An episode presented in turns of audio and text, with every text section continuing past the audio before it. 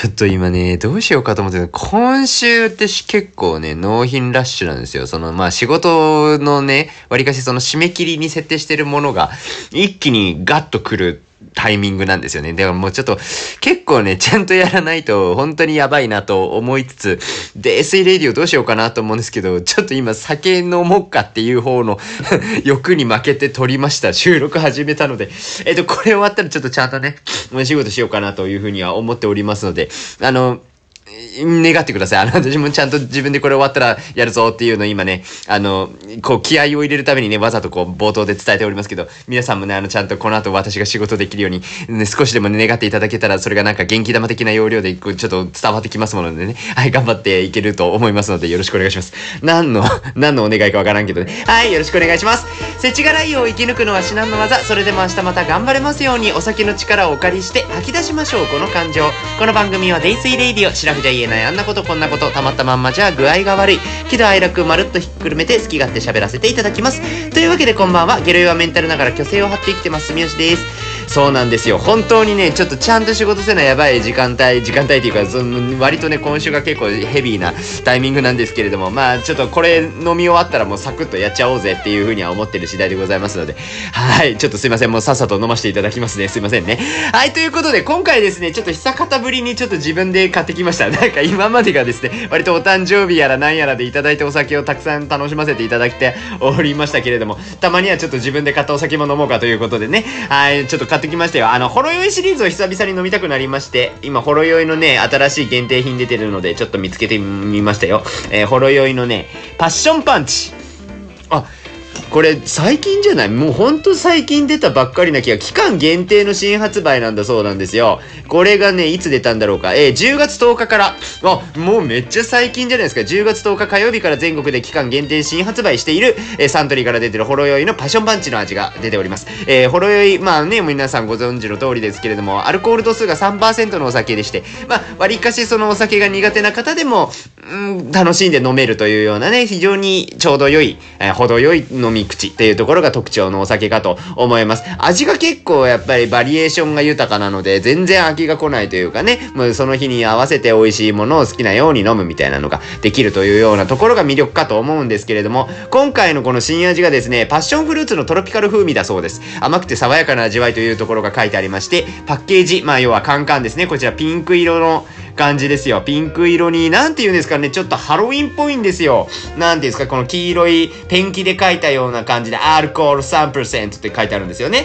この遊び心ね、とっても楽しいですよね。まあ、そんなところを感じながら、今日はちょっとビールではございません。あえてチューハイでね、あの、のんびり乾杯したいと思いますよ。乾杯っつっても一人でね、一人で杯あげるだけなんですけどね。はい、スタバのマグカップちゃん、今日も調子よろしいですか？はい、よろしくお願いします。はい、ということで、どうぞ、家で一人です。はい、なんかご、問題ございますすいませんね、本当にね。はい、行きます。ほい。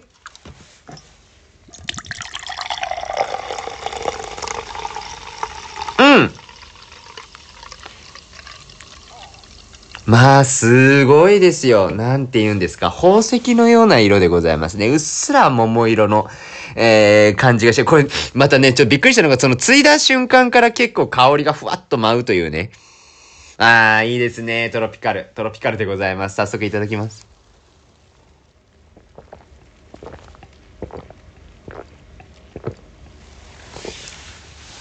あ、こら飲みすぎちゃうね。あ、3%でほんと良かったと思います。心の底から。これは飲みすぎちゃう味ですよ。まあ、そら美味しいよ。そら美味しいでございますよね。ちょっともうちょっと飲んでいい？うん。おなんかね、思ったより炭酸がしっかり効いてるのかもしんない。ほろ酔いシリーズ、まあそうなのかもしんないですけど、あ、ちょっとごめんなさいね。ちょっと待ってね。ちょっと鼻水、鼻水で急に出てきちゃった。なんか、結構ね、しっかりとシュワッとくるので、うーん、結構こう、炭酸飲みたいみたいな時あったりするじゃないですか。それこそなんかね、こう、運動後とかにちょっと口の中シュワッとさせたいとか、なんかもう思いっきしこうシュワシュワくる強炭酸の気分みたいな時にね、あのーの分をしっかりと満たしてくれるようなタイプの炭酸の強さだなと思いました。ほろ酔いシリーズでこんな感じだったっけ？うん、なんかこのパッション、なんだっけ、えほろ酔いパッションパンチがちょっと割りかし炭酸強いようなイメージもありますけどね。どうなんだろう？うん、飲み口はね、非常に爽やかですよ。なんか、もちろん甘くて美味しいっていうところもあるんですけれども、結構爽やかさの方が際立ってるような気がします。なので甘すぎるのがあんま得意じゃない人も、結構、普通にライトなお酒として楽しめるような感じに仕上がっているのかなというふうには思いますので、ぜひ皆さんね、あの、飲んでいただけるといいんじゃないかなと思いますよ。うん、良き。はいはいはい。前もね、なんかほろ酔いちょっと飲みましたけれどもね、ほろ酔いはなんか一度全シリーズ制覇してみたい感は実はちょっとあったりはするんですよね。もうでもね、毎回いろんな味がやっぱほろ酔いさん出てるのでね、なかなかこう全部を味わい尽くすのはだから非常に難しいところなんですよね。実際にこのほろ酔いのサイトとかもね、実際こうブランドサイトみたいなのが立ち上がってるんですよ。で、あの自分の生年月日とかね、今、あれですよね、お酒のサイトって基本的にそういうの多いんだと思うんですけど、自分の年齢、こう、年齢というか誕生日か生年月日入れて、ちゃんと20歳以上になってないと閲覧できないとか、そういう仕組みに実はなってるんですよね。さて、サイト。あ、そうそう、やっぱね、ホロヨイパンチ今ニューシリーズとして結構人気みたいですよ。うん。あとね、なんかこれはちょっと今コンビニ行った時になかったんですけど、シュワ、ん？シュワビターシュワビタサワーみたいなのもね、発売されているというところなので、ちょっとこの辺の味わいもすごい気になりますよね。ラインナップ本当にたくさんあるので、ちょっといずれは全制覇するようにガンガン飲み続けていきたいなというふうに思ってる次第でございます。はい、そんなこんなで、うん。あの、この間ですね、私ランチに行ったんですけど、ちょっとその話してもいいですか？なんか、えっと、カレーライス食べたんですよ。お店で注文して。まあ、ランチですのでね、まあ、たまにはちょっと、お店のカレーでも食べたいな、なんて思う時があるわけですよ、私も。で、ちょっとね、カレーライス頼んで、食べてたんですよ。しばらくずっとね。まあ美味しかったですよ。すごい味も美味しかったんですけど。あのー、食べ進めて1、2分経ったぐらいかな。そのカレールーの中から髪の毛が出てきたっていうのが ございましてですね。まあまあまあ明らかに髪の毛で、まあ自分の髪の毛が入ったっていう可能性もあるから、一応チェックしたんですけど、まあ、なんて言うんですかね。まあ長さ的に、まあ非常にこう、ね、自分の髪の毛に当てると、ちょっと長すぎるかなっていうタイプの髪の毛が出てまいりましてですね。まあもちろんその、ねえこういうセンシティブなお話ですからお店の名前なんか出しませんけれども、まあ、私もどうしようかなと思ったんですよ。あ、髪の毛の入っとったな。これはまあまあな長い髪の毛やなと思いながらも一応もう何も言わずにそのまま髪の毛スッと避けて、そのままカレーライスを美味しく食べさせていただいたみたいなところがありましてね。まあこういう時にね、割とクレームというか、あの髪の毛入ってたんですけどってこう、一声、お店の方にね、声かける方も世の中ではいらっしゃると思うんですけどもね、このクレーム問題ですよ。難しいですね、本当にね。まあ、あの、お察しの通り私あまりこうクレームをいちいちお店の人に言うかで言うと結構構言わなかったったりすることが多いんですよね。もうなんていうか、そんななんか、例えばお店の人への優しさがうんぬんみたいな話ではなくですね、単純にちょっとめんどいっていうのがね、まあ別に食えなかねえしなって思っちゃうんですよ。どうしてもね。うん、まあ、これがね、お友達とか、例えばそのお友達の誕生日パーティーをお店の中でやってて、その誕生日ケーキの中にね、例えばなんかちょっと異物混入みたいな、異物混入って言うとちょっとヘビーな言い方になりますけど、髪の毛が入ってたとかね、なっちゃうと、まあそれはちょっと友達の誕生日会っていうところでもうちょっとそこは気使ってくれよって思ったりもするから、それはね、さすがにちょっともう一言物申すぐらいはあるかとは思うんですけど、自分一人でランチ来てるものの中にちょっとなんか髪の毛が入ったぐらいだったら、まあ、もう、よくはないけどね、お店ですからね、お店の衛生管理どうなってるんだとか、やっぱね、いろいろ考えようによってはいろいろありますけれども、まあ、いちいち言わなくてもいいかな、みたいなね、思っちゃうんですよね。だからね、あんまりね、クレーム言いませんでした。結局ね、そのまま食べちゃったみたいな話なんですけど、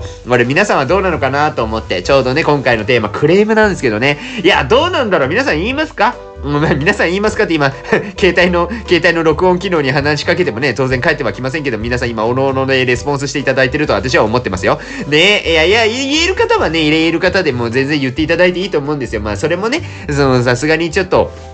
明らかにその向こうの不手際なのであれば、まあ、きちんとお伝えしてね、サービス改善していただいた方がいいとも思いますけどね。はい。まあまあまあ、これはね、結構人によっては分かれるんじゃないかなというふうに思いますけどね。まあ、クレームとかで思い出すとですね、結構その飲食店のクレームとかを結構目の当たりにするっていう機会は何度か今までもありまして、一つはなんかその、あれなんですよね。まあ、これは名前出しちゃうと、松屋。あるじゃないですか。牛丼の松屋ね。まあ、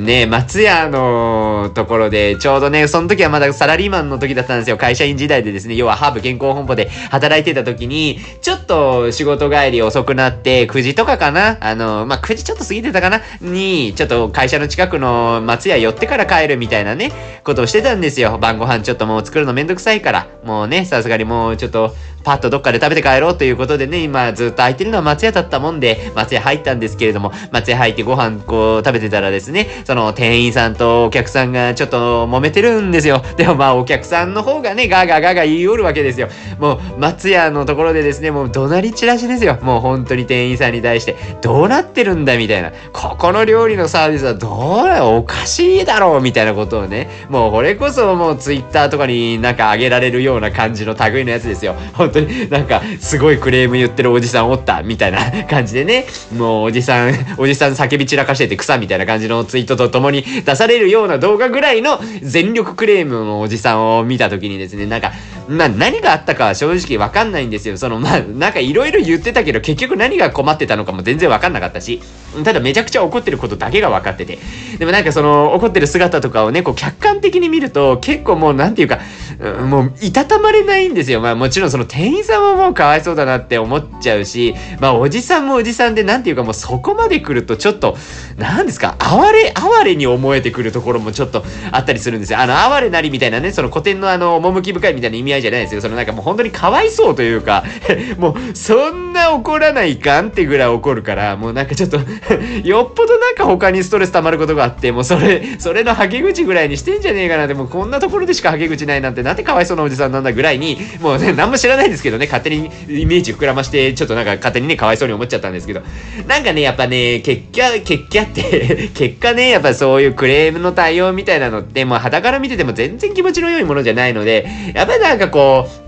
この世からなくなればいいなって、改めてその時思ったんですよね。もうなんかね、まあもちろんね、誰しも別にクレーム言いたくて言ってるわけじゃないと心の底から信じてますけど、中にはやっぱそういうね、もうクレームを言うこと自体がもう発散するじゃないですけど、もう全然普通にやってしまうというか、もうなんだったらそれがもう一種のステータスみたいになるというかね、えー、やっちゃうみたいな感じの人もいらっしゃるというのもね、よく聞きますので、なんかこのね、クレーム問題解決すればいいななんてずっと思ってはいるんですけどね。まあもちろんその、どうしてもこれはやっぱ言っとかないと困るみたいなところもね、あったりすると思うんですよ。私も先ほど言ったみたいに、やっぱ友達とか、その自分が誘った相手が困ってたりした時に、やっぱそれは嫌だから、申し訳ないけどお店の人にちゃんと対応してほしいなって思うので、他人が絡むと結構言ったりもするんですよね。とか、例えばご家族いらっしゃる方だったら、その、例えば自分の子供とかの料理がそういう風になってたら、ちょっとイラッとはするじゃないですか。やっぱり。それはね、もう子供にいいもの食べさせてあげたいと思いながらもね、しかもこっちもお金は払うわけですよ。ある程度ね。ちゃんと対価として払うわけですから、やっぱちゃんとしたサービスを受けたいという気持ちはあると思うんです。で、まあ、どのラインで文句言うのが一番ベストなんだろうねっていうところ、まずその、何、ライン引き線引きみたいなところって結構意外と難しかったりしますよね。例えば、そう、髪の毛一本に対してどこまで言うかとかね。ま、じゃあ虫入ってたらさすがに言うだろうみたいなところが、多分ね、LINE の線引きが人それぞれ微妙にあると思うんですけど、この辺ちょっと難しかったりするわけですよ。特にその、なんていうんですかね、その、もう、毛、毛のちっちゃい毛一本とかになっちゃうとですよ、もう誰のものかわかんないわけですよ。例えばまつげみたいなのとかね。じゃあ、なんだったら食べてた時に自分のまつげが落ちたかもしんないじゃないですか。その辺の判別つかないものとかも、クレームとして一気に上げられちゃうと、もう、なんていうかもうわかんないんですよね。もうその、もうで、お客さんの方がやっぱ立場的には、ね、店員さんと比べると強かったりするのが今の日本のお店の事情だと思いますので、もう言っちゃえばもうね、お店の人がもう平謝りするみたいな感じになっちゃうと思うんですよ。結構、その辺の私はどちらかというと対応する側の気持ちっていうところをちょっと想像しちゃうところがありまして、例えばもうその、ね、あの、よく普通にレストランとか行ったりとか、まあランチのところとかね、行ったりとかすると、やっぱりバイトの子とかがやっぱりいらっしゃるわけですよね。で、バイトの子とかってまだまだやっぱり、うん、まあ、一応ね、もうバイトさんなので、そんなもうずっと、何日も何日も連続でもう何年も何年も働いてるかって言われたらそうじゃない人も多いとは思うんですよ。で、やっぱり最初のうちの研修生みたいな方とかだと、対応慣れなくってちょっと戸惑ったりもされてるじゃないですか。で、まあ、例えばなんかね、意外とそういう方こそ結構クレームにぶち当たったりするみたいなところを目の当たりにしたりもするんですよね。ちょうどその、さっきの松屋のお話も結構新人さんっぽい人だったんですよ。決してそのなんかベテランの方みたいな方じゃなくって、本当に新人の若い女の子が、もうおじさんにギャーって言われてるみたいなのを見ちゃったので、なんかその、うん、しんどくなるわけですよね。なんかもう別にね、もうそんなもう未来ある若者に対してそんな、ね、言わんでもいいっちゃなかろうかとか思ったりとかね、なんかそういうこうクレーム見てると、すごいしんどくなっちゃうから、もうなんか、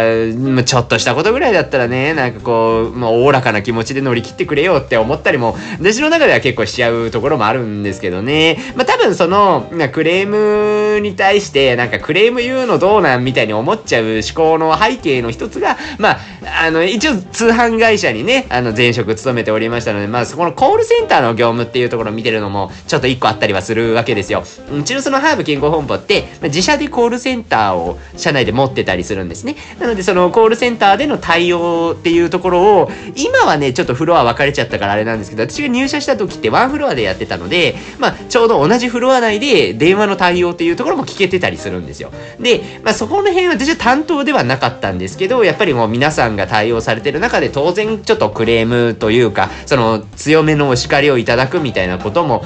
まあ何度かはありまして、まあそこの対応してる自社のメンバーの姿も見てきているものでですね、やっぱりちょっと思うところがあるわけですよね。もう大変だよなと思いながらね、もうどうかやまないでほしいと思いながらね、いろいろ見てたりはするんですけれども、俺ね、やっぱクレーム電話って本当に受け取ると結構しんどかったりするんですよ。何もね、そのクレーム電話を受けてる人が完全に悪いわけじゃないから、やっぱそこをちょっとね、分かった上でお客さんも本当はお電話をしていただけたら一番いいんじゃないかなって私なんか思っちゃうんですけどね。特にそのなんか、まあ私はさっきも言った通りコールセンターの担当じゃなかったんですけど、代表電話は取る機会があるわけですよ。代表電話っていうと、その、例えばその営業の電話であるとか、対企業っていうところの電話っていうところを代表電話として電話番号を分けてて、そっちに電話がかかってくるような仕組みになってたんですね。で、新卒ぐらい、もう本当に卒業したばっかりで入社したばっかりぐらいの時に、なん、まあ、何個かあったんですけど、一本ね、そのクレームまがいの電話がかかってきたりするんですよ。これ難しい話で、その、一応ね、フリーダイヤルのその通販専用の電話番号っていうところをお客様にはご案内してるんですけど、いろいろいろいろ調べたお客さんが代表電話にかけてくるケースっていうのがあって。で、たまたまそのクレームをかけようと思って会社の代表電話にかけちゃったお客様の電話を私が取ったんですね。で、ここの対応ってまあ非常にセンシティブなんですけど、基本的にあの注文のあれこれっていうところを代表電話を取った側の人間がすることはないんですよ。やっぱり通販専用のダイヤルにかけていただいて、そこのオペレーターの人がちゃんとお客様の情報を触れる状態で受けなきゃいけないっていうのがあるんですね。そうしないとあのお客様が二度手間になっちゃうから結局こっちも聞いてその場でパッと注文内容変えたりとかもできないので、もう申し訳ないけどやっぱかけ直していただかなきゃいけないわけなんですよ。まあもちろんつなぎ、つなぐっていう手もありますけどね。つなぐっていう手もあるんですけど、お客さんの電話番号、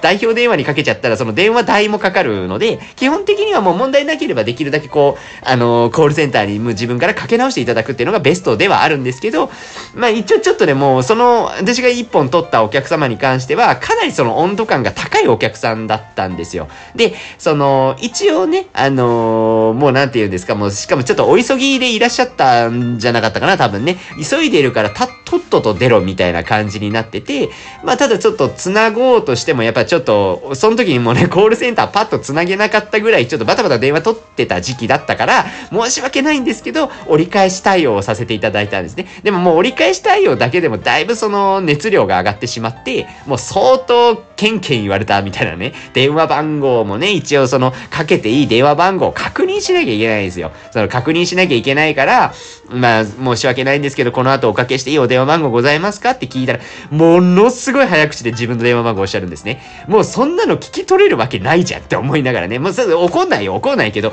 もうそれでもう、もうね、なんかもう、ずーっと怒ってた。もうとにかくもうすごい熱量高いお客さんで、もうその後電話の切り方もバチンって切られて、うわ、もうこんなの受けてるんだ、コールセンターって思ったらもうなんかもう本当にね、悲しい気持ちになって。で、もうその後ね、もう一応ちょっと対応お願いしに、ちょっと一人のコールセンターの方に行って、いろいろと引き継いでいただいたんですけど、まあ一応なんかね、その後は無事になんか対応できたっていうようなお話だったかとは思うんですが、やっぱなんかこんなね、なんかちょっと、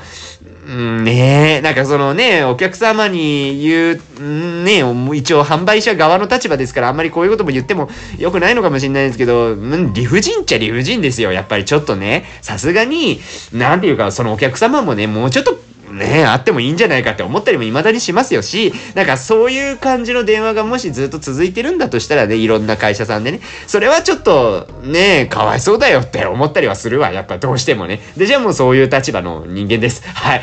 もうずっとね、いろいろ思ってたんですよ。このクレーム問題難しいなと思って。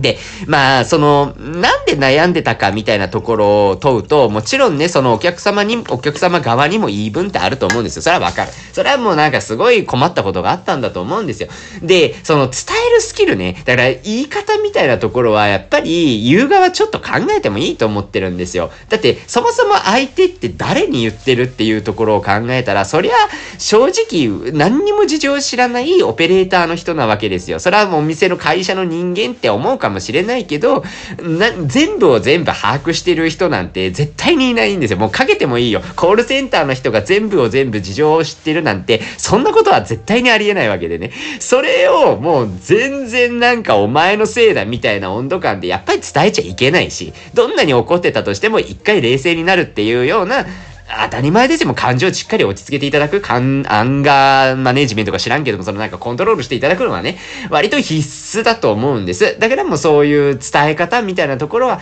一度全員がね、立ち返っていただくっていうところがすごい大事だと思うし、まあもちろん私も聞かせてますよ、自分に対してもね。そのなんか、もしもね、今後もなんかお店の方にね、何かしらこう文句みたいな形になりそうなことがあったら、まあちゃんとそういう、どう伝えれば一番ね、伝わるのかっていうところね。結局なんかその、聞いてもらうことが一番大事なので、まあ何にせよとりあえず言えばいいみたいな、もう怒り狂ってそのまま感情に任せて物を言うみたいなのは、やっぱ良くないと思うので、まあそこの辺の言い方っていうとこは気をつけなきゃなというふうには、すごく思ってたりはいたしますかね。なんかよくその、クレームって、その、お客様からいただくのはすごくありがたいことだっていうふうにおっしゃる会社さんって割と何社か知ってるんですけど、あのー、まあわかるよ。わからんではない。そういうのもね。なんでかっていうと、そのクレームって改善のポイントになるんですよ。結局お客様が困ってることとか、なんか不満に感じたことって改善の余地があるから、やっぱそこでちゃんとね、クレームとしてあげていただいたことに関しては、うちの会社、うちの会社というか前職もそうですけど、やっぱ改善をしていってね、それがブラッシュアップして、いいサービスっていうのが作り上げられていくわけなんですけど、このね、クレームは改善のポイントっていうのは、あくまで店側が思うことなんですよね。これはもう売り手側、売り手側が、ああ、そうか、お客様がこういう風なレスポンスをされたっていうことは自分たちはこういう風に変えていかなきゃいけないないよねって、売り手側が思う話なのであって、客側がね、結構これを思ってたら良くない話だと私も思ってるんですよ。いや、なんかその、クレームを言ってやってるみたいなのも聞いたりするのね、時々。その、クレームを言ってやってるみたいな、その自分たちが言うことでお前たちは良くなるんだみたいな、そのおごりはいらないよねっていうのはものすごく思ったりはするかな。なんか、ね、ちょっとよりどころにしちゃいがちですけど、うん、結局そこの、なんていうんですかね、あの 自分たちが言っていることすごい神じゃん、お客様は神様だろうみたいなのを客側が思ったらもうそんなのは良くないわけでね。神様も神様でそんな神様いませんから、その、私は神だからね、あ、いやいや、いないと言い切っていいのかわからんけどあの、神様だから何でも言うこと通るでしょみたいにね、そんな偉そうな神様っていうばっかりじゃないですからね、あまあ気をつけた方がいいのかなというふうには思いますよね。これ結構やっちゃいがちなのかもしれないですけどね、うん、なんていうかそのお店の人に対しての対応みたいなたいなのって、まあ今ちょっと通販会社寄りで話しちゃいましたけど、飲食店とか、まあいろんな場面で、結構その人の性質が出るというか、結構こうお友達とかとご飯行ったりとかしてても、あって思う時があるんですけど、ここまで言うとちょっと徐々にリアルな話になってくるので、あの、別に特定の個人を指してるわけじゃないですよっていうことを伝えた上で話しますけど、その、何言うんですか？その、レストランとかさ、一緒に行った時に、店員さんにタメ口を聞くタイプの人っているじゃないですか。これあのー、前にね、これ、情報ソース確かじゃないからわかんないんですけど、お店の人に対する態度って、自分の身内への態度とほぼ一緒っていうような情報を聞いたことがございまして、要はですよ、お店で結構偉そうにしているタイプの彼氏とかがいる方は、別れた方がいいよ って思ってたりはしますよ。あの、ね、本当にそれが身内に来るんですって。これで別にね、割と適当じゃないと思ってて、私も。結構、その、確かにその結構ね、お店の人にガーっていうタイプの人、結構強く出るタイプの人とか、え、何これ注文取ってないの？みたいな結構なんかね、その、すごいそんななんか攻撃的に行くみたいな人って、結構ご家族の中でもまあまあちょっと、なんて言うんですか、偉そうにしてる方が多いような印象があるし、身内って家族っていう風に今勝手に捉えたけど、例えば同じ組織の中とか同じチームの中で身内感が出た人に対する対応っていうところがちょっと偉そうな人が多い気がする。これちょっとダメから偏見もあるような気もしますけどね。まあ数値ありますかとか根拠ありますかって言われたらないわって今思いながらね。ただ、私のその数少ない、その、いろんな経験値とかで、いろんな人を照らし合わせてみたときに、ちょっとそこはね、ニアリーイコールになる。逆にだからそのお店の対、お店の方に対しても結構丁寧に接す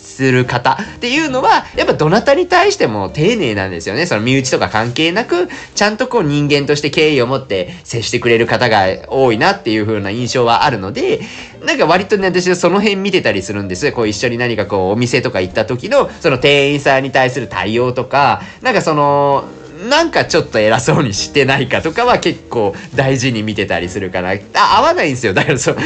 あんまり、そのね、なんか偉そうにするタイプの人、私ちょっとドキッてしちゃうから、そのお店の人に対してなんかすごい偉そうな態度取ってるって思うと、ふってなるから。ちょっとあの、ね、あの、お店のの方、ね、申し訳なさすぎてあんまりちょっと一緒にご飯行けねえなとか